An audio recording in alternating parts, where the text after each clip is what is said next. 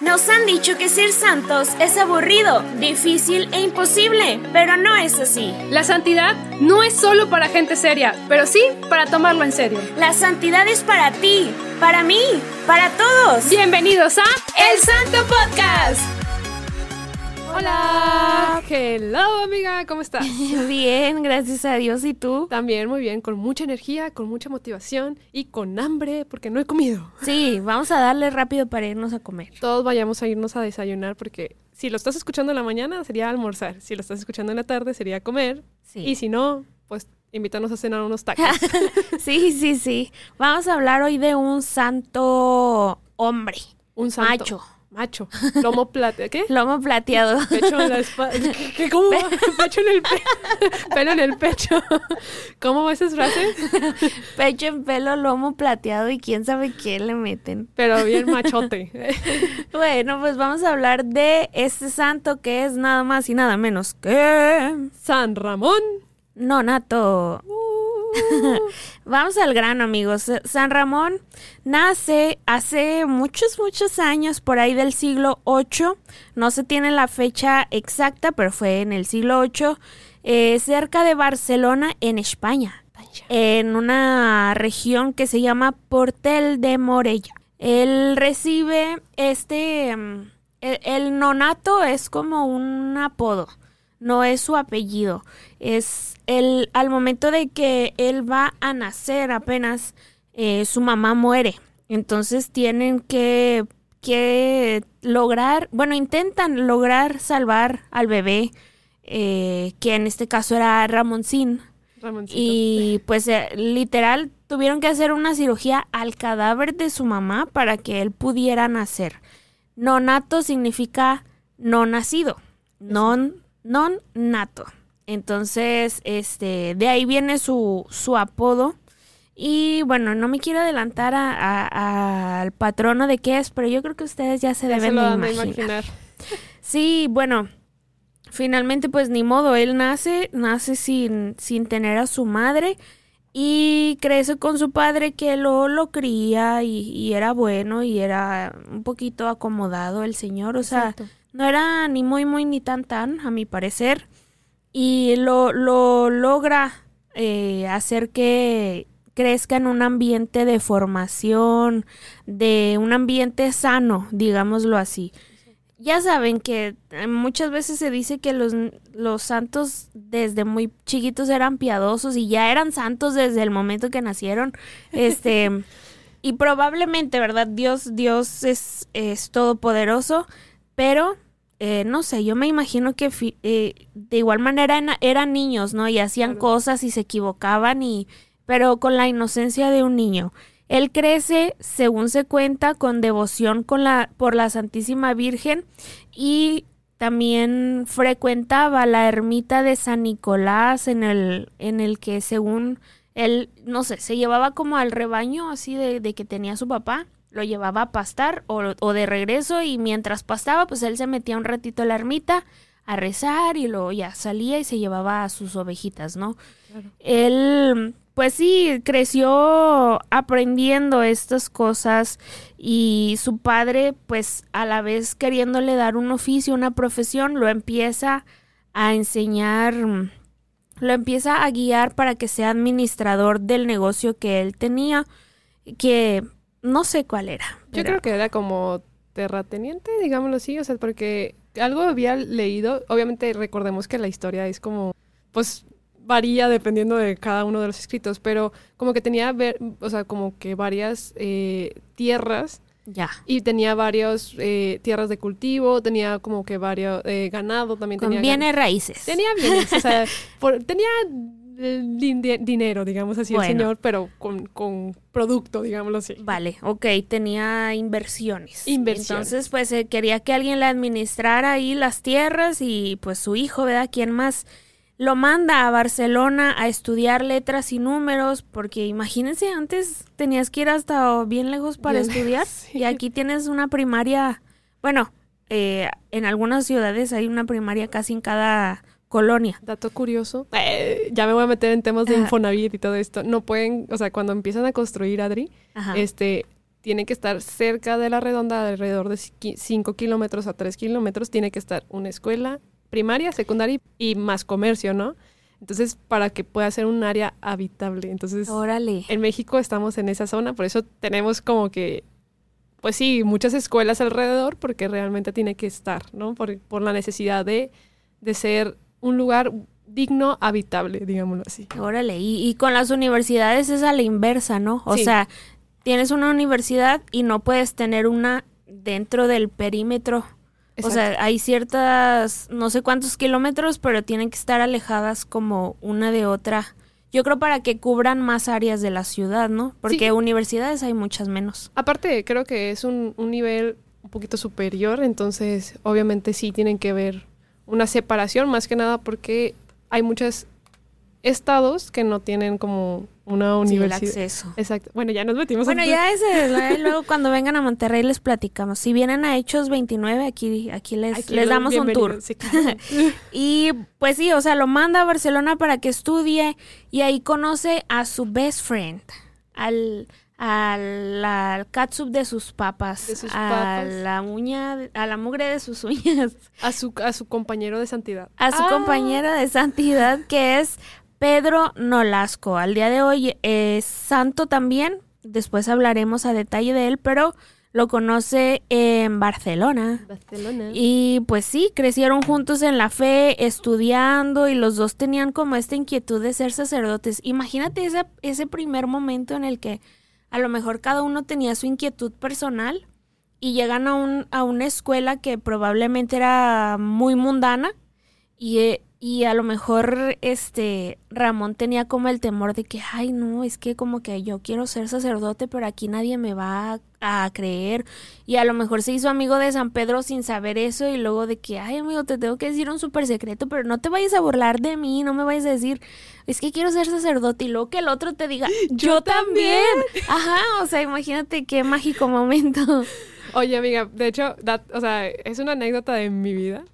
Yo me emociono mucho al conocer a alguien que, que esté involucrada, o sea, pero ya siendo un poquito más en la fe Sí, católica. que compartan la fe, es mágico. Es, pero, o sea, ¿cómo te explico? No, de, de esos que dicen, ah, pues me bauticé, pero ahí voy de vez en cuando a misa. No, no, esos no. Los que realmente participan, por ejemplo, en la PJ o en, el- en- en- en la promoción vocacional, Ajá. es algo que me emociona mucho. Entonces, una vez en el trabajo, y también me pasó una vez en la escuela, pero eh, quiero enfatizar en esta, la del trabajo.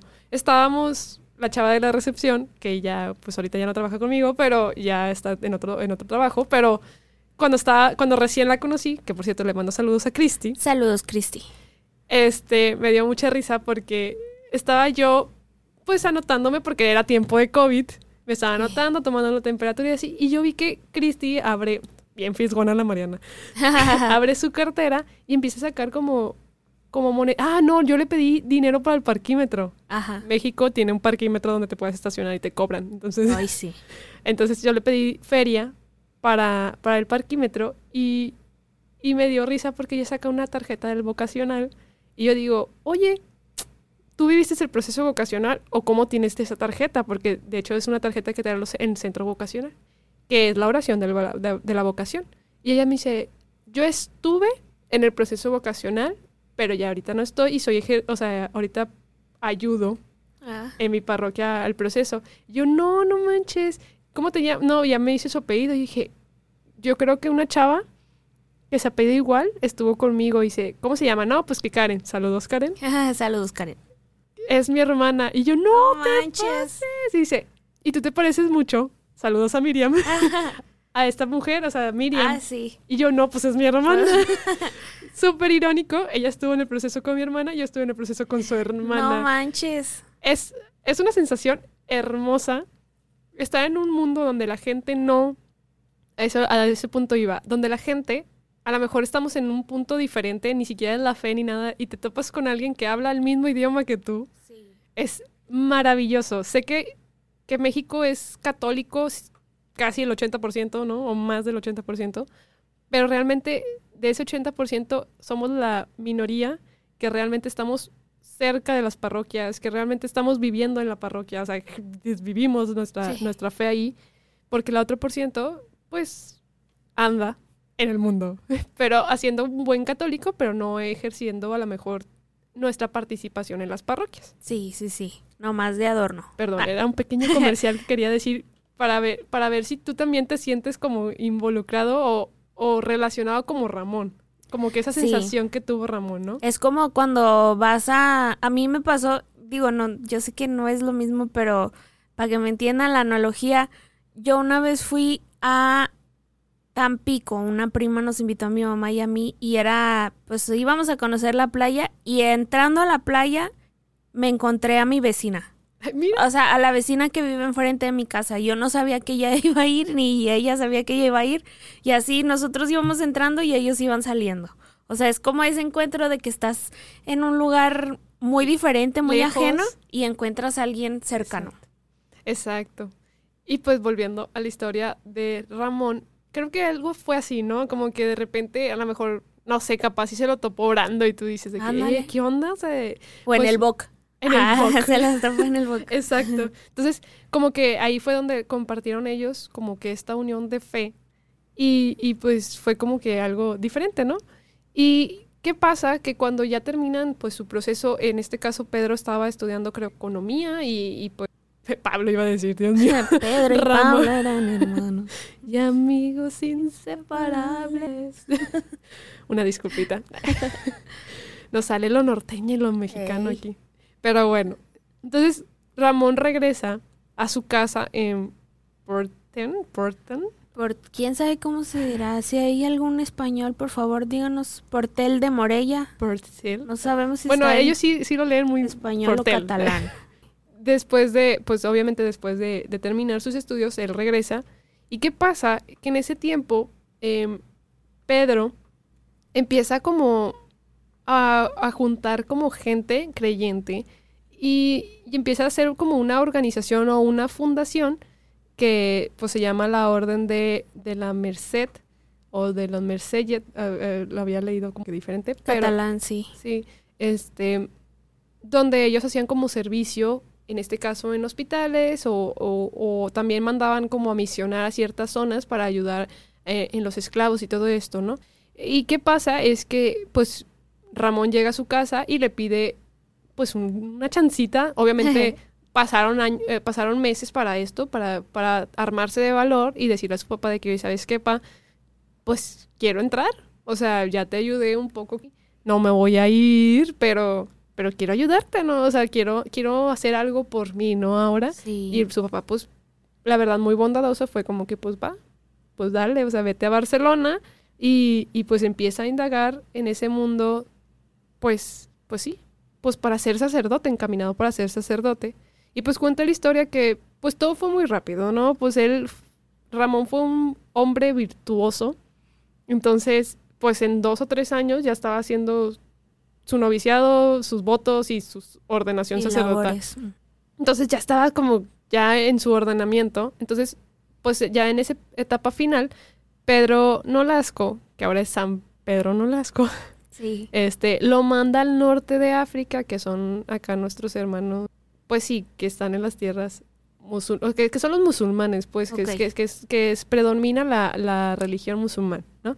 Entonces, él lo manda para allá no tanto a evangelizar, sino lo manda con una cantidad de dinero para ayudar a los esclavos Sí, a rescatarlos. a rescatarlos. Entonces, pues sí, él eso justamente hace, fue a comprar esclavos a África, este, y pues obviamente a juntarlos para que ellos pudieran vivir más dignamente. O sea, no, no fue a comprarlos para traérselos para que trabajen para él, sino a, a comprárselos a sus dueños, porque en ese tiempo así era. O sea, la gente era un producto y fue a, a pagarles para que los liberaran. Exacto, para que les dieran libertad o les dieran mejor más oportunidades humanas. O sea, por Sí. ejemplo, a lo mejor no, no, no eran libres, seguían siendo esclavos, pero tenían una, con ese dinero, pues oye, pues dale chance de salir los domingos a, a, no sé, a vivir, ¿no? O sea, comer mejor, eh, quítales la cadena, o sea, Exacto, dale una cama Sí. decente, o sea, realmente eran como ese tipo de, de cosas, ¿no?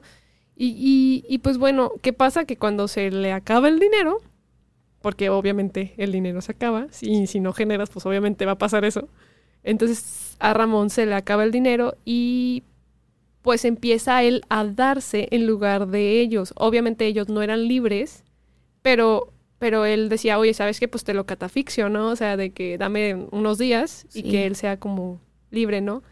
Y pues al ver esto, como que las, pues las cabecillas de los esclavos era de que, ah, no, pues, pues no, hay que de, hay que torturarlo para que entienda que no está bien, o sea, Sí, no es que no era un juego para ellos. Exacto, que esto no es un juego y que porque tú vengas de una tierra blanca no significa que, que no te vamos a, que te vamos a tener como diferentes Privilegios. Exacto, privilegios, gracias. Sí, o sea, no te vamos a tratar con privilegios. Entonces lo empiezan a tratar mal. O sea, lo empiezan a torturar tanto de, de, golpes, de, de... Sí, como que este tipo de tortura, ¿no? No le daban de comer, o sea, realmente él empezó a vivir carencias como un esclavo tal cual, o sea, y hasta peor que un esclavo.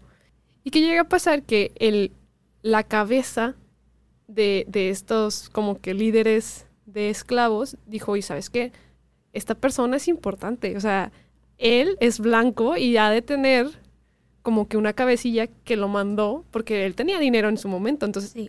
alguien va a mandar por él.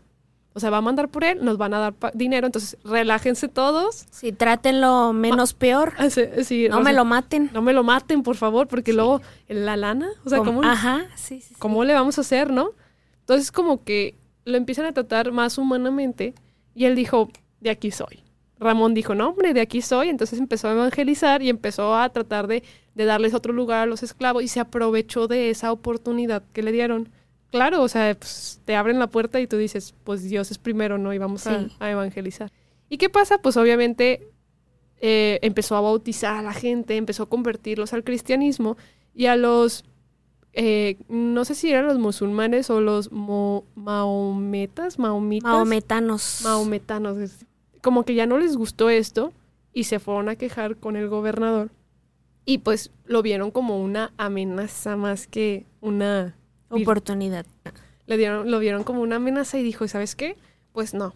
No, no, no, esto está mal. No, esto está completamente mal. Entonces como que ya iban a... Le dieron un juicio, de hecho, o sea, le metieron un juicio a Adri así de que, pues a torturarlo, flagelarlo y todo eso, lo metieron a la cárcel. ¿Y qué pasa? Es que el jefe de los esclavos abogó por él porque dijo, pues la lana, amigo, o sea, sí, necesitamos lana, no, no lo mates, o sea, sabemos que, lo- o sea, él está mandando cartas a su, no sé, a su cabecilla, lo van a mandar por él, van a mandar por él y ten por seguro que le van a hablar y nos van a pagar y su nos conviene. Ajá. Exacto. Nos conviene que esté aquí, ¿no? Pues esa oportunidad, obviamente lo liberaron, obviamente lo volvieron a tratar bien y esa oportunidad Ramón no la volvió a desaprovechar, volvió a trabajar en todo esto y pues volvió a como que el gobernador no gustarle, o sea, primero lo, lo intentó callar, o sea, diferentes torturas, Adri, ¿no? Entonces lo intentó callar, lo intentó, pues, obviamente azotar enfrente de las personas, esa fue, creo que también hay una historia que, pues no sé si creerla o no creerla, Adri, es esas historias que dices, no la encontré en otros lados, Sí. pero decía que hasta le mandó poner un candado de fierro para, para que se callara, ¿no? O sea, Ah, pero no sé. Yo tengo, o sea, yo como que yo lo creo un poquito más, aunque se me hace muy tortuoso, ¿sí? o sea, muy doloroso porque hay algunas imágenes de San Ramón donde tiene un candado. un candado en la boca y dicen que nada más le que había como que una sola persona que tenía la llave y solo se la podía abrir para comer.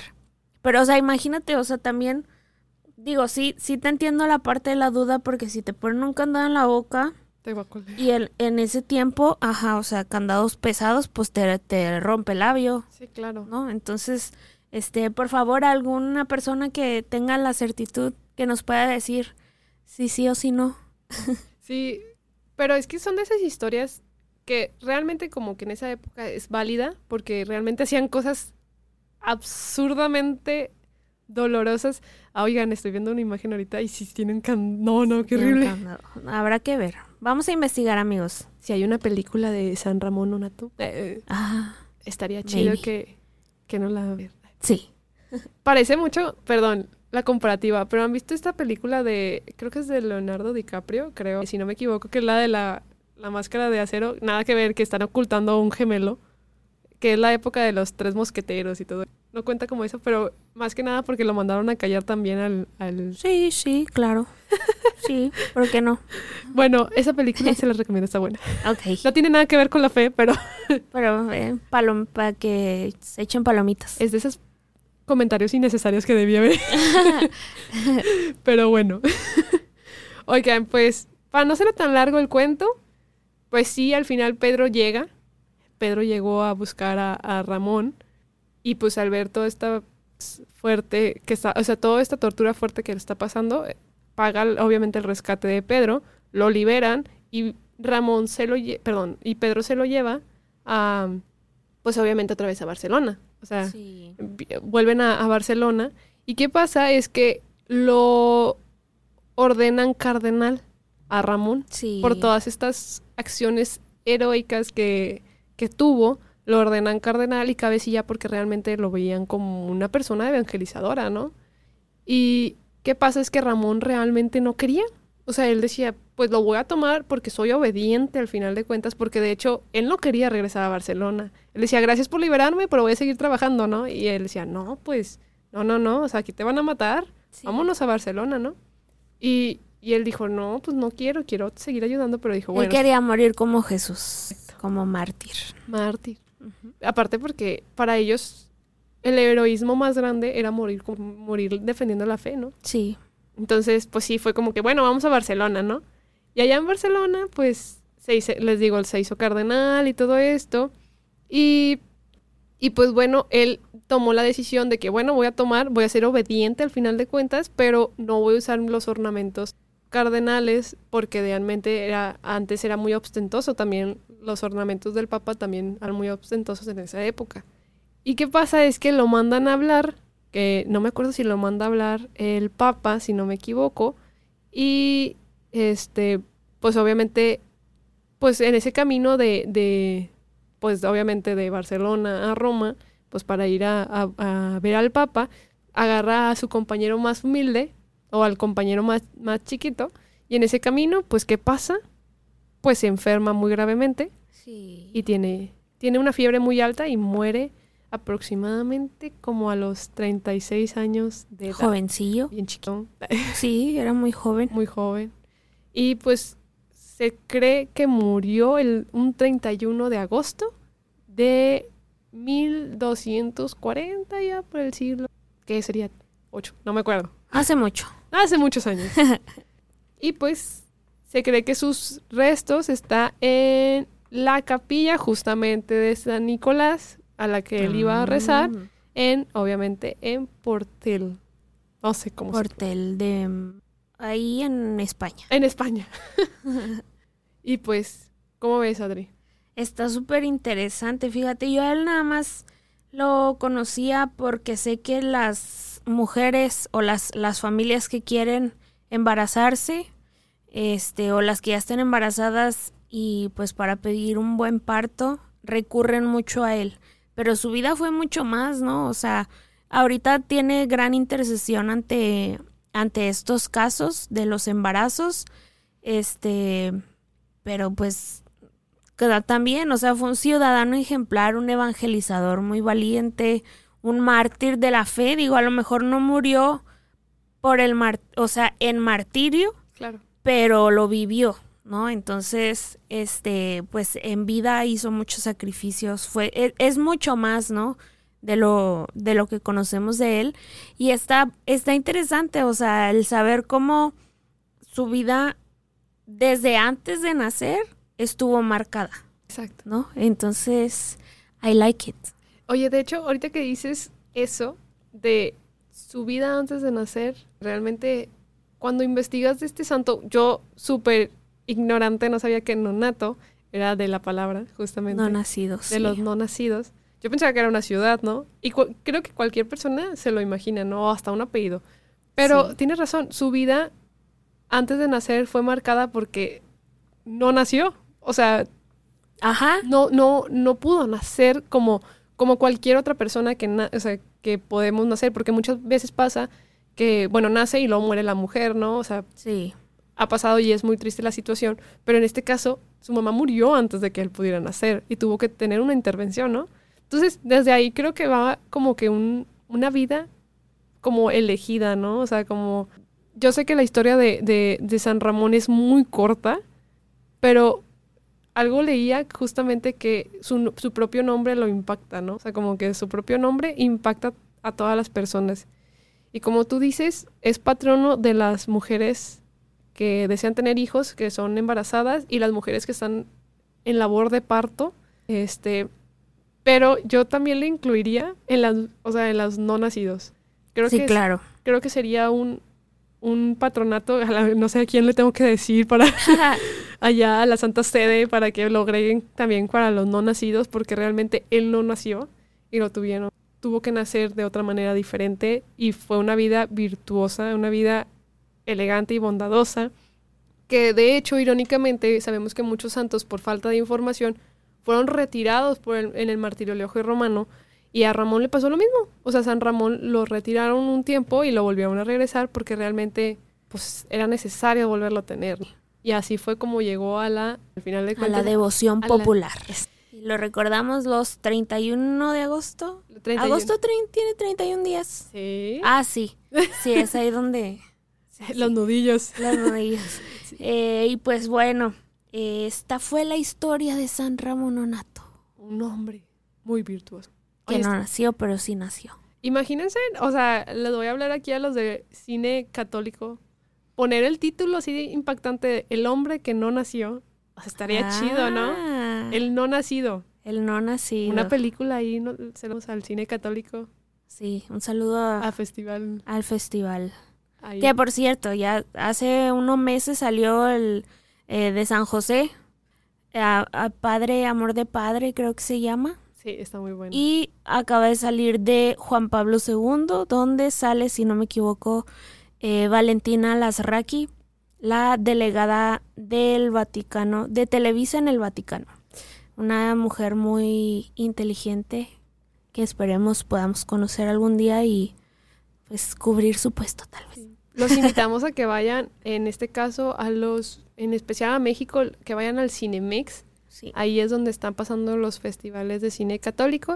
Vayamos a darle difusión a estas películas. Realmente, más películas santas es lo que vale la pena tener en cano. Entonces, sí. vamos a difundirlas y realmente es mucha información lo que te dicen en esas películas. En una hora, o una hora y media, o una hora, o dos horas, sales muy nutrido y sabiendo demasiado de la vida de Yola. Sí, y salen cines de muchos países y ahí si nos siguen en Instagram, eh, usualmente nosotros compartimos el, el, flyer de cada película que sale eh, para que estén ahí al pendiente. Y pues bueno, sin más rodeos, vamos a terminar por acá con okay. la vida de San Ramón. Sí, espero que les haya gustado porque era un santo que nos habían pedido no sí. recordamos quién, entonces le mandamos saludos. Te mandamos saludos. Y les mandamos saludos a todas las personas que nos escriben por Instagram. Sí, y a todas las eh, familias que buscan embarazarse, que, que han pedido a Dios este milagro, pues que se encomienden a San Ramón, si conocen a, a embarazadas o embarazadas que quieren abortar, vamos a pedir la intercesión especial de San Ramón. Y pues obviamente oramos por nuestros hermanos de Provida, que están en sí. la defensa de, de, la vida. Y pues obviamente nosotros también oramos, porque siga habiendo más vida. Así es. Amiga, ¿te avientas la oración, amiga? Vamos, en el nombre del Padre, del Hijo y del Espíritu Santo. Amén. Amén. Señor Jesús, gracias por la vida de este humilde esclavo tuyo este muchacho que supo defender la vida desde antes de nacer. Te pedimos que a través de él y con su especial intercesión protejas a los no nacidos, a las familias que buscan tener hijos y a las mujeres embarazadas para que tengan un parto digno, respetado y humanizado. San Ramón Nonato, ruega, ruega por, nosotros santos y santos de Dios, rueguen por nosotros. Adiós. Amén. Bye.